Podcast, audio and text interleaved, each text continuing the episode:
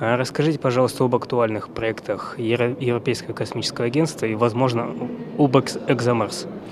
Ну вот как раз «Экзомарс» один из э, двух больших проектов, э, в, в котором мы сотрудничаем с Россией. А второй проект такой, это, естественно, МКС. Но по «Экзомарсу», э, как вы знаете, вот э, был первая из двух миссий была запущена в прошлом году. А, э, работает э, успешно э, космический аппарат вокруг Марса а, э, с четырьмя приборами, дву- дву- э, два из которых из России. А, Ну и самый главный этап в этой программе – это именно запуск в 2020 году э, м, спускаемого аппарата э, с марсоходом, который должен приземлиться на поверхности Марса и там бурить э, до глубины двух метров. Понятно. О теме сегодняшней конференции вы, вы будете выступать в сессии об МКС. Расскажите, пожалуйста, о сотрудничестве Евро- Евро- Европейского космического агентства и России в этом вопросе.